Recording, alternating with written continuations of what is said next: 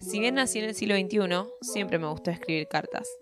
Hoy los dejo un poco en paz a mis amigos y familiares y los destinatarios se volvieron los temas que preocupan, alegran, entristecen, sorprenden y forman parte de nuestra vida. Estas cartas no tienen consigna, límites o reglas. Espero que disfruten de escucharlas, tanto como yo, de escribirlas y leerlas.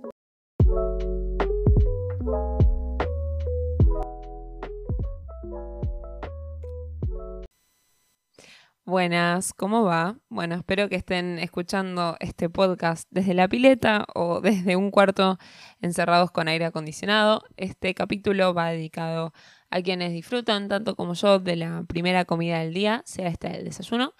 Y recuerden que pueden seguir recomendándome temas o sugiriendo temas para escribir cartas en mi Instagram arroba matupaluch. Querido desayuno, hay quienes te consideran el momento más importante de su día. Depositan en vos la confianza para que les des energía antes de encarar la rutina. Yo sospecho igual que lo sabés y te la crees un poquito. Existe un mito alrededor tuyo en el que salís ganándole, podríamos decirle, a tu competencia, que sería el almuerzo, la merienda y la cena. Es el que indica que hay que desayunar como reyes, o sea, en abundancia. No sé si nosotros somos de respetar mucho eso. En general, el argentino tiene una cultura de un desayuno un poco más liviano. Bueno, salvo por quienes le entran al dulce de leche desde temprano. Pero somos más del cafecito o mate con tostadas. Están los yankees con su desayuno americano en donde ingieren panqueques, huevo frito, tocino o como le llaman ellos, bacon y estas salchichas. Yo me pregunto cómo hacen para encarar el día y no tener que dormirse una siesta a las dos horas, ¿no? Pero bueno, eh, ahí sí que se carga energía también está la grieta con vos. Tenemos al equipo dulce y al salado, a los que eligen tomar infusiones o jugos, naturales, frutales, están esos que toman el green detox o el jugo verde que admiro la capacidad de energía y fuerza para prepararse ese licuado. Y también están los que solo toman agua. Pero bueno, por suerte tenés eso, tu oferta es completa y cada uno la puede personalizar a su gusto. Para mí, dice un montón de uno su relación y su modo de desayuno. Por ejemplo, el mío es siempre el mismo. Yogur con granola y fruta, con algún jugo, café o agua y me encanta.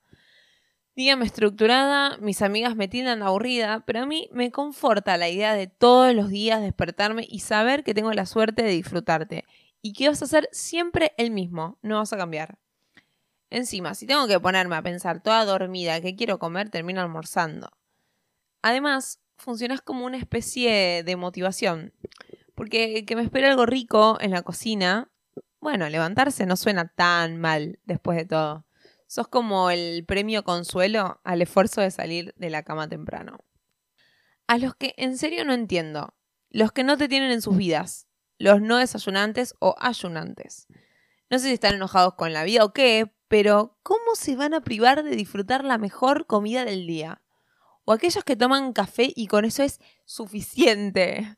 Haré una media luna, una tostada, una fruta, una galleta, arroz, no sé, algo. ¿Cómo tienen después energía para hacer las cosas? Están quienes dicen, no me agarra hambre a la mañana.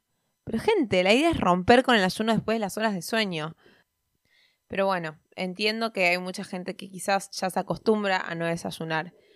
Sumado a que ahora está la moda del ayuno intermitente.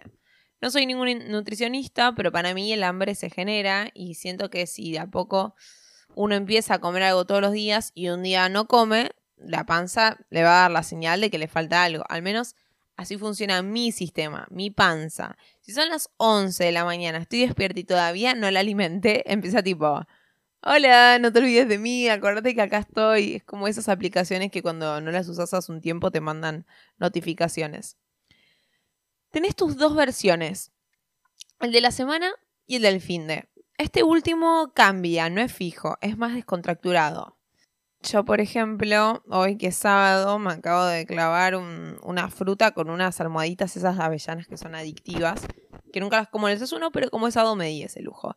Hablando de lujos, hay algunos que se dan el lujo de llevarte a sus camas. Nada más lindo que desayunar en la cama. Bueno, sí, que te traigan el desayuno a la cama. Y ahí sí que somos verdaderos reyes.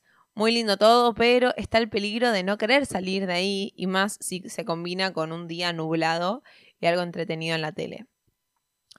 Los fines también puede aparecerse otra de tus variantes incorporadas en el último tiempo, el famoso brunch, la unión del almuerzo con vos. Y te quería preguntar, ¿vos te llevas bien con este concepto o te pone un poco celoso que te hayan juntado con él?